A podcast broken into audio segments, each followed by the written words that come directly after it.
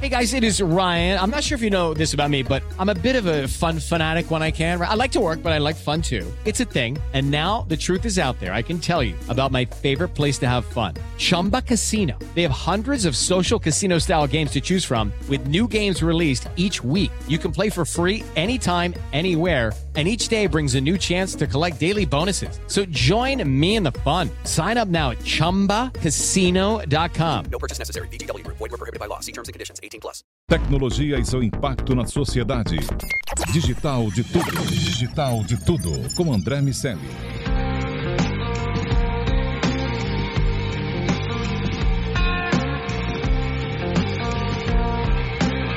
Salve, salve habitantes da sociedade digital, sejam muito bem-vindos. Eu sou André Miceli e esse é o Digital de Tudo, podcast que fala sobre a influência da tecnologia em nossas vidas, só aqui na Jovem Pan. Nosso convidado de hoje é Fábio Rabelo, Head de Digitalização e Novos Modelos de Negócio para a América do Sul na Volkswagen. Fábio, seja muito bem-vindo ao DDT. Oi André, como é que tá? Tudo bem por aí? Tudo bem, obrigado, meu amigo. Bom, para com completar a nossa mesa, estou aqui com meu amigo Daniel Salvador. Oi, André. Oi, Fábio. Obrigado aí pela entrevista.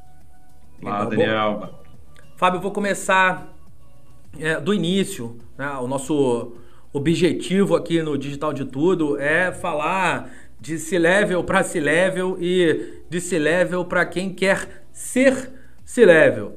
É, vou te perguntar como é o teu dia a dia na Volkswagen, como, como tem sido vender carros nos novos modelos de negócio, de que maneira o digital tem influenciado as tuas decisões, enfim, como, como tem sido o teu dia a dia? Eu acho que essa é uma pergunta muito boa. Né? Eu sempre brinco que eu acho que eu escolhi a pior profissão do mundo, que é aquela que quando você chega na maturidade, você aprende tudo o que você precisava saber, ela muda, né? E infelizmente isso acaba acontecendo a cada dois, três anos. Mas brincadeiras à parte, acho que é bem divertido. É uma indústria que passa por uma transformação gigantesca. Né? Imagina que o automóvel faz parte das nossas vidas, pelo menos pelos últimos 60, 70 anos aí, de forma bastante presente. E é uma indústria que não vai sair tão cedo das nossas vidas. Né? O meio de transporte, seja ele o carro próprio, seja você sentado no banco de trás num carro de aplicativo, o carro continua predominante. E aí o que a gente tem que fazer é reinventar essa indústria, desde a forma de vender o produto, a forma de consumir o produto e a forma de interagir. Então, tirando o lado da complexidade que se reinventa a cada dia que passa, é bastante divertido. Legal, Fábio. Bom saber da, como é que é essa rotina realmente nesse momento desafiador, que é enfim, a nova mudança do comportamento da sociedade como um todo. É, então, Fábio, acompanhando aqui um pouco do que, do que você vem feito, vem feito no mercado, é, eu vi que a, a Volks lançou aí um e-commerce, né? E como é que é? Fih, fala pra gente como é que foi fazer parte desse lançamento e como é que é ter um e-commerce para um carro que eu acho que, enfim, é uma coisa menos habitual do que outros produtos mais, mais acessíveis. Sem dúvida. Daniel, imagina o seguinte: a gente começou uma jornada na Volkswagen que nós chamamos aqui de Digital Dealer Experience, DDX, né? E o DDX ele, ele é no final do dia uma nova forma de vender carro. Imagina que os consumidores evoluíram muito nos últimos anos. Hoje eles estão absolutamente conectados e desde 2018 as pessoas quando chegam numa concessionária Volkswagen, elas já começam a enxergar muito mais tecnologia. Então, além de você ter um carro exposto no showroom, imagina que você tem uma tela touch com 60 polegadas ali, onde você pode configurar o carro de uma maneira única, que você não viu isso fora da loja. Então a gente começou a nossa história ali, né? criando o configurador. A partir daí a gente começou a utilizar a realidade virtual para mostrar carros que às vezes não estavam no showroom. Isso é importante. Hoje a Volkswagen, com certeza, eu posso te dizer que tem o portfólio mais diverso do mercado. Né? A gente tem carros como Gol, como Up e modelos como Touareg, Tiguan, Amarok. São carros muito completos, muito distintos. E cada carro na Volkswagen tem uma média de três variações. Então a gente está falando de uma versão Trendline, Comfortline, Highline, dependendo do modelo, um R-Line, um GTI, GTS. Então fica difícil para o concessionário ter 13 carros vezes essa gama de variedades. Então, com o uso da tecnologia, a gente começou a habituar o cliente e criar um momento uau dentro da concessionária. E isso, como eu falei lá em 2018, Quando a gente foi evoluindo a, a plataforma de DX, a gente começou a ir além. Então, poxa, se o consumidor hoje quer comprar um carro no sofá da casa dele, ele deveria ter um módulo que a gente chama lá de venda móvel, que é o vendedor poder sair da concessionária com um tablet, um óculos de realidade virtual e vender carro seja lá em qualquer lugar do mundo. E isso desde 2020 a gente vem fazendo muito bem, com resultados muito interessantes. E aí, quando a gente coloca isso em prática, a gente olha e fala: bom, legal, por que então a gente não coloca agora uma realidade aumentada?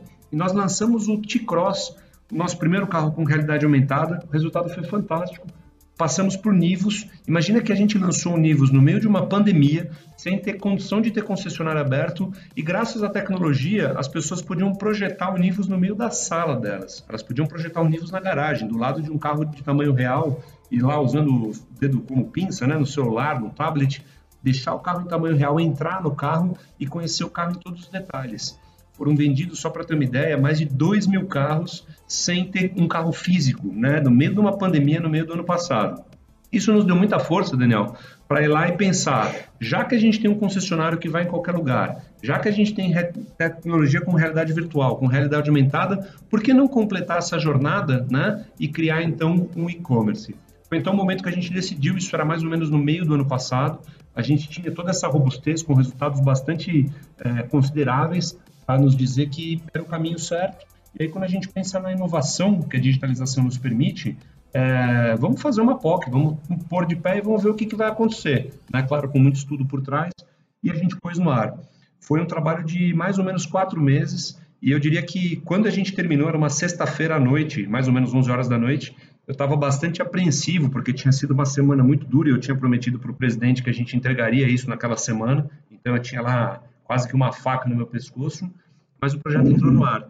E aí, para minha alegria e satisfação, entrou no ar na sexta-feira às 11 horas da noite. E como mundo digital, a gente sempre pede um período de debug, né? Falou, ó, vai entrar no ar, vamos dar uns dias aí para a gente terminar de apertar uns parafusos aqui. E aí, na semana que vem, a gente pode comunicar, a gente faz uma mídia sobre isso. Mas, para minha alegria, na segunda-feira cedo, quando eu tive um reporte com o presidente, eu já tinha a feliz notícia que já tinham sido vendidos três carros. Então foi um projeto incrível e graças a Deus ele vem performando bem. A gente tem a plataforma que completa esse universo hoje do, do DDX. Muito, muito legal, uma experiência que certamente é muito gratificante. Agora, quando a gente olha a tua carreira, Fábio, você era agência e virou cliente. Eu quero te perguntar como foi esse processo de transição e hoje, dentro da Volkswagen, como você se relaciona com os teus fornecedores de tecnologia? É via, via TI? É, é direto? Qual é a estrutura de atendimento que você desenhou ali, é o que você está inserido, para entregar os projetos que você cria? Vamos lá. Esse é um ponto bom. Eu passei, então, André, 11 anos com, como agência de publicidade, de propaganda, né? Entrei numa agência de tecnologia digital, de internet, fazia sites na época, a gente estava lá em 2001, e, e ali essa agência se reinventou algumas vezes, até que ela virou uma agência completa de digital, é, que a gente chamava na época de full service, e aí em 2008 o Grupo Publicis, que é o segundo maior grupo de comunicação do mundo, comprou a agência. Então eu fiquei com um chapéu duplo, né? Eu fiz parte da transformação digital da Publicis, e isso é uma história muito bacana, porque as agências de, de publicidade se reinventaram nos últimos anos, né? Elas eram muito tradicionais, vocês vão lembrar disso, existiam agências on e offline durante muitos anos, até que hoje isso é muito pouco é, comum, as agências acabaram sendo compradas por grandes grupos, como foi a G2, que era onde eu trabalhava, e aí eu passei da G2 de um gerente de contas júnior até diretor de grandes contas, e de grupo de contas. Né? Então, eu vinha no grupo Publicis lá em 2012, tocando Banco Bradesco, Sanofi, Unilever, grandes marcas do mercado, uh, com um desafio pessoal que era uma satisfação muito grande. Eu te reportava para o presidente da agência, mas ao mesmo tempo eu precisava mais. Né? Eu sentia que tinha alguma coisa na minha carreira que eu poderia fazer mais. E no fim do dia, quando você é agência, você acaba realizando, entre aspas, o sonho de grandes contas, de grandes marcas. Né? E nessas marcas tem pessoas. Então, depois de, posso dizer, mais de uma centena de projetos implementados, chega uma hora que você fala, tá bom, e qual que é o meu projeto pessoal, né? Participei do A, do B, do C, mas e eu?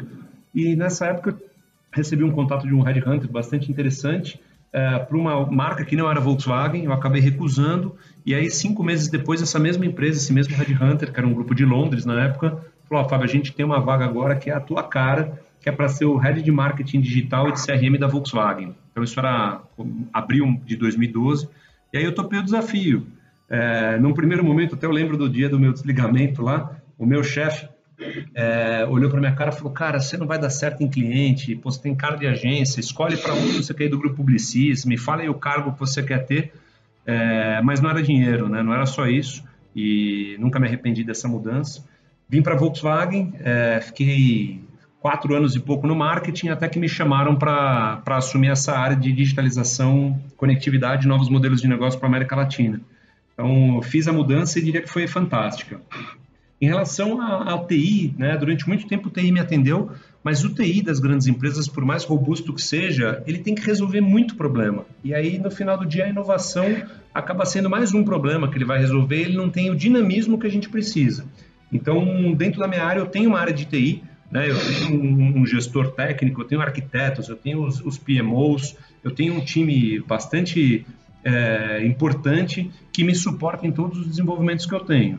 E claro, eu também, quando preciso, eu conto com a estrutura de TI da Volkswagen. Então, a, a gente trabalha em conjunto em alguns projetos, por exemplo, o e-commerce, que nós falamos há pouco, mas quando eu tenho necessidade de lançar uma realidade virtual, uma realidade aumentada, é, um aplicativo para falar com o consumidor, inteligência artificial, eu tenho carta branca e estrutura para seguir em frente.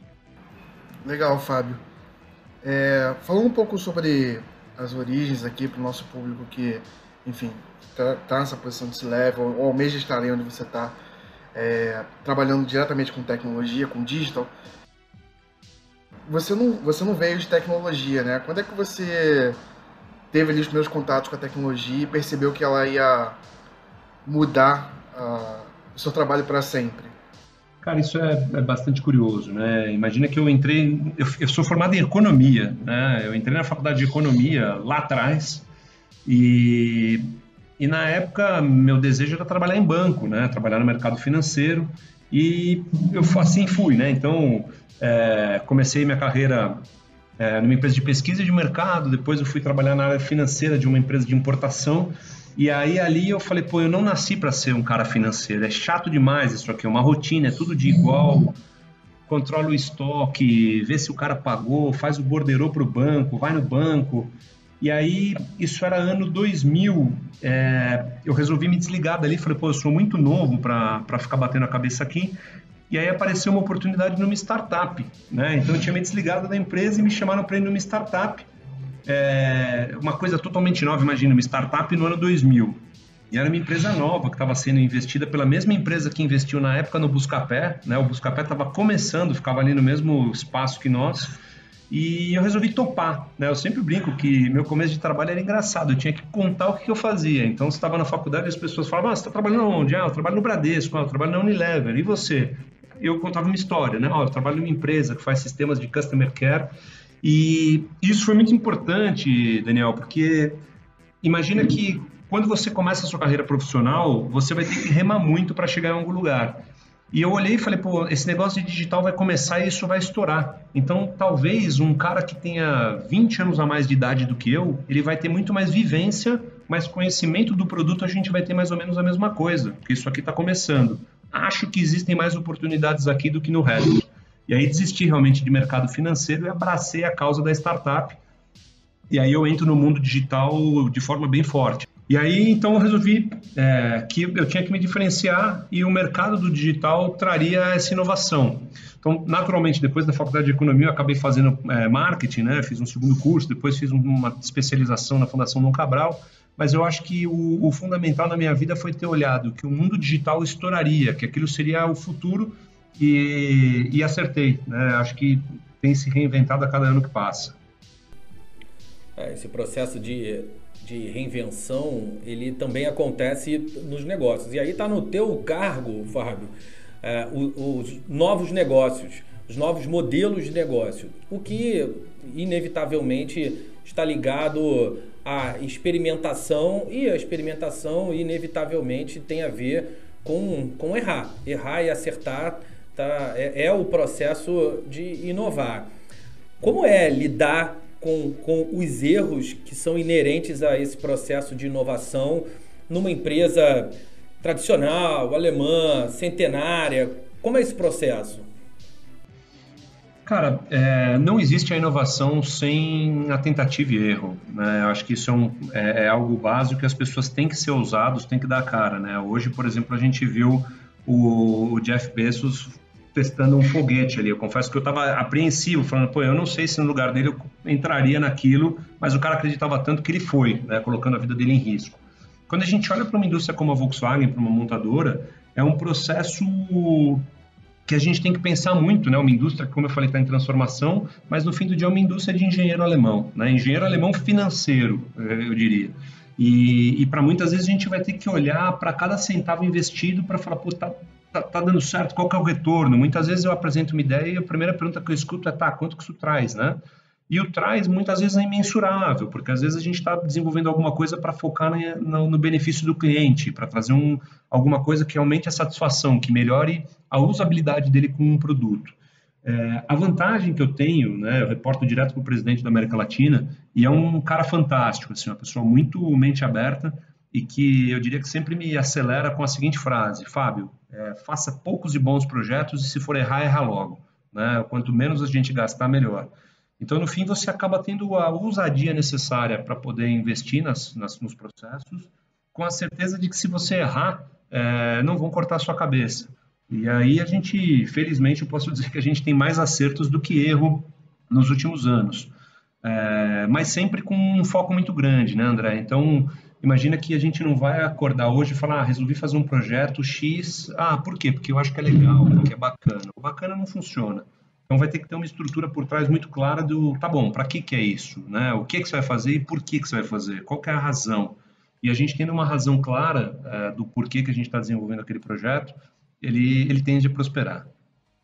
Muito legal ouvir essa chancela né, do ecossistema dizendo que você pode sim inovar ou usar, né, sem de fato saber que você está na mira.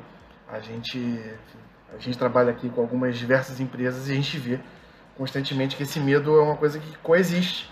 É, e a gente entende que, apesar de estar no discurso, precisa haver um suporte de fato top-down. É, mas a gente está falando aqui de e-commerce, a gente também viu que a Volkswagen está com uma, uma loja de apps própria também, um, tem um aplicativo, tem todo esse ecossistema, tem um showroom virtual. É, imagino que isso deve gerar muitos, muitos dados. E como é que hoje, Fábio, vocês lidam com os dados no ecossistema de vocês para otimizar os resultados, para aprendizado? Excelente. Daniel, então eu acho que o primeiro ponto, assim, eu, eu conto uma história aqui para quem ouve parece tudo muito fácil, né? Mas no fundo eu diria que tem horas e horas de, de, de estudo e muita noite sem dormir, né? Preocupado com como a gente vai resolver os problemas. Quando a gente pensa em dados, o dado é crucial para o nosso negócio e diria que provavelmente crucial para qualquer negócio que a gente esteja falando do mundo da atualidade.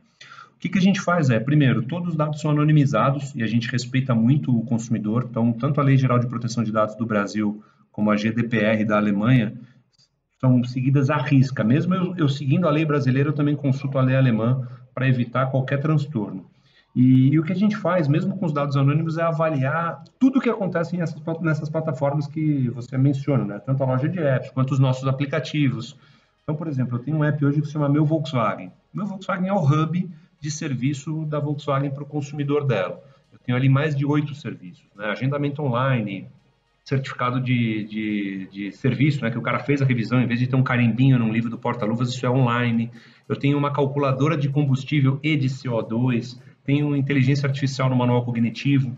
Então, por exemplo, eu vejo tudo que acontece nesse app mensalmente. Né? O manual cognitivo, a gente usa a inteligência artificial Watson é, para responder as perguntas do carro. Então, em vez de você ter que ir lá pegar aquele livro de bordo no porta-luvas e sair procurando uma resposta, você pergunta e a gente responde. No fim do mês, eu avalio tudo que foi feito por carro. Então, eu estou falando aí de um volume de mais ou menos 50 mil perguntas todos os meses respondidas. Né? E aí eu olho e falo, o que, que as pessoas estão perguntando? Isso gera um Excel gigantesco. Né? Imagina um Excel com 50 mil linhas.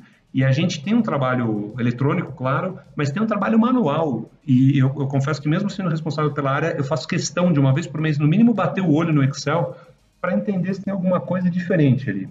E aí vou dar um exemplo para vocês. É, alguns meses atrás teve, tiveram sete pessoas que perguntou sobre a luz de pneu de inverno que apareceu no painel do carro.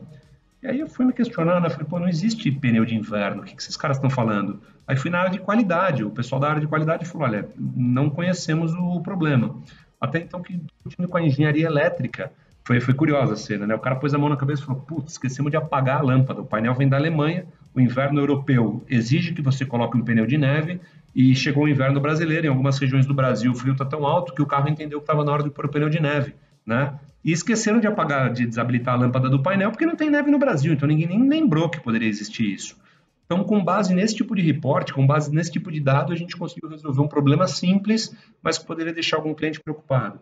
Né? Mais do que isso, a gente consegue olhar ah, o comportamento do consumidor dentro de um concessionário. Então, quando as pessoas usam lá a tela touch que eu mencionei, qual é a feature que as pessoas mais clicam? Né? Qual é a feature que elas mais olham?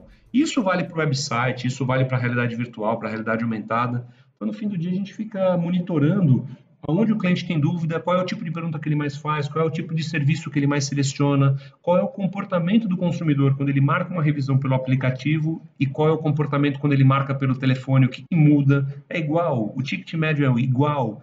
E aí, com base nisso, a gente tenta reinventar o produto, a gente tenta melhorar os produtos, a gente tenta evoluir a companhia. Né? Mas no fim do dia é avaliar esses dados que possam transformar o meu negócio e trazer é, um resultado, seja para a companhia, seja para o concessionário, que é um parceiro importante e fundamental, seja para o consumidor final. Fábio, para a gente fechar, quero ouvir de você para onde vai essa história toda. Quando a gente fala sobre inovação, a gente fala de um processo, de algo que precisa ser feito continuamente. Sempre fico me perguntando é, como isso acontecia antes ah, dessa, dessa onda de responsabilizar alguém por isso na, na, na, companhia. Agora a gente tem, claro que a inovação precisa estar presente em todos os lugares, mas a gente tem ali umas figuras que são responsáveis por trazer, no seu caso, por exemplo, novas formas de, de monetização, por, por digitalizar, e esse processo está ali intimamente ligado à inovação. Certamente outras pessoas dentro da empresa têm a responsabilidade de inovar em processos, de inovar em gestão e ali com o conjunto dessas responsabilidades a empresa vai andando, vai se atualizando e as coisas vão acontecendo com donos, né? ao contrário do que acontecia antigamente, que corria mais o risco da empresa ficar para trás, ela tinha que. A, a, a inovação estava quase associada a um ato de heroísmo, de, de pura é, iniciativa própria, alguma, alguém que chegava e levantava uma bandeira, sabe-se lá Deus como, que conseguia implementar. Agora a gente tem essas estruturas um pouco mais é, bem desenhadas, muito embora ainda seja um, um processo muito complexo e, e, difícil, pelo menos já ter um nome na caixinha já ajuda bastante. Ajuda, mas não, não, não acredite que mudou muito do que era, viu? A gente continua convencendo muita gente ainda que o caminho tem que ser para a direita, não para o lado esquerdo, ou para cima, ou para baixo. Então, muitas vezes a gente ainda tem que quebrar um pouco de pedra. Então, é, esse, nesse processo, é, você acredita que isso vai ser suficiente para amadurecer e criar essa cultura de inovação na empresa toda, porque certamente é, essa quebração de pedra que você mencionou acontece porque é, existem visões diferentes sobre a companhia e, consequentemente, algumas são é, um pouco mais voltadas para o passado do que outras, uh, e, e, e, ali você vai ter que articular. A inovação é também um processo político. Você enxerga esse ciclo acelerando? Que tecnologias vão viabilizar esse processo? Como você vê o futuro, é, o futuro do processo de inovação na empresa e também na tua carreira? Cara, essa pergunta ela é excelente, né? Eu acho que é provavelmente é a pergunta do milhão, né? Quem te falar que sabe para onde vai o negócio como um todo, ou vai ficar muito rico ou está mentindo, né? Mas o que eu diria é que o, o mundo está se reinventando, André. Então, quando eu olho para uma companhia como a nossa, né, a gente teve a sorte de ter bons líderes que deram permissão para a gente tentar errar e acertar. É, a gente vem testando alguns modelos, né? O mundo vem caminhando para o que a gente chama lá de as a service, né? O mundo cada vez mais voltado no serviço. Imagina, a Volkswagen hoje, em conjunto com o nosso banco, o Banco Volkswagen, a gente tem um negócio novo que é o aluguel de carro, né? Então você não precisa comprar o carro, você vai lá num concessionário Volkswagen, faz um aluguel de um ano. Isso é uma revolução, né? Quando você para para pensar na indústria automotiva. É, e esse é um exemplo grande de uma mudança, de um novo modelo de negócio, né? Que vem acontecendo.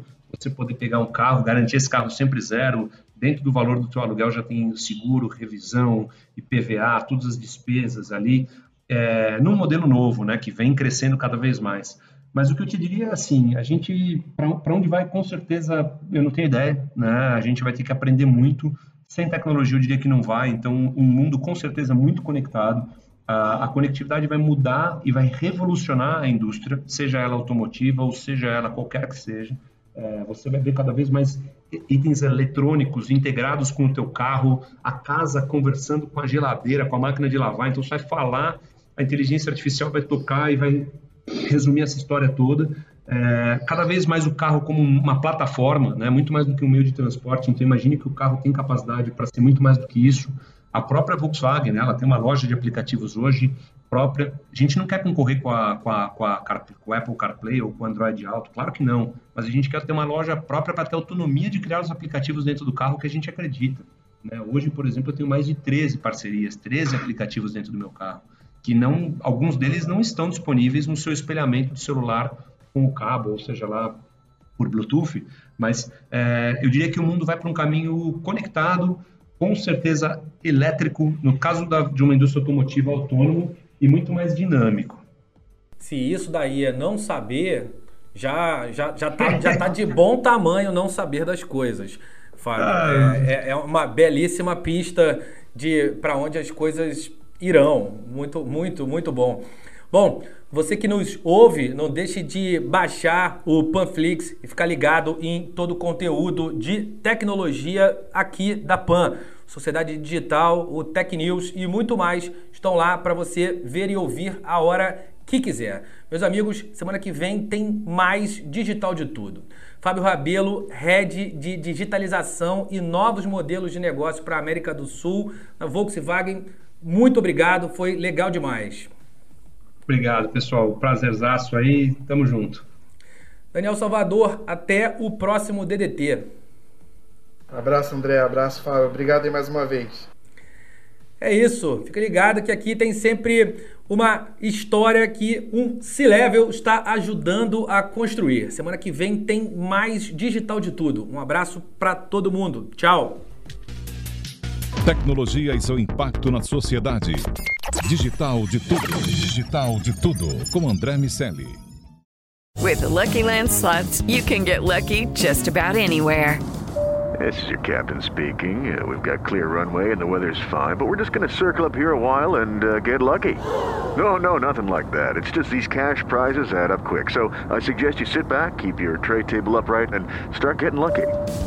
Play for free at LuckyLandSlots.com. Are you feeling lucky? No purchase necessary. Void where prohibited by law. 18 plus terms and conditions apply. See website for details.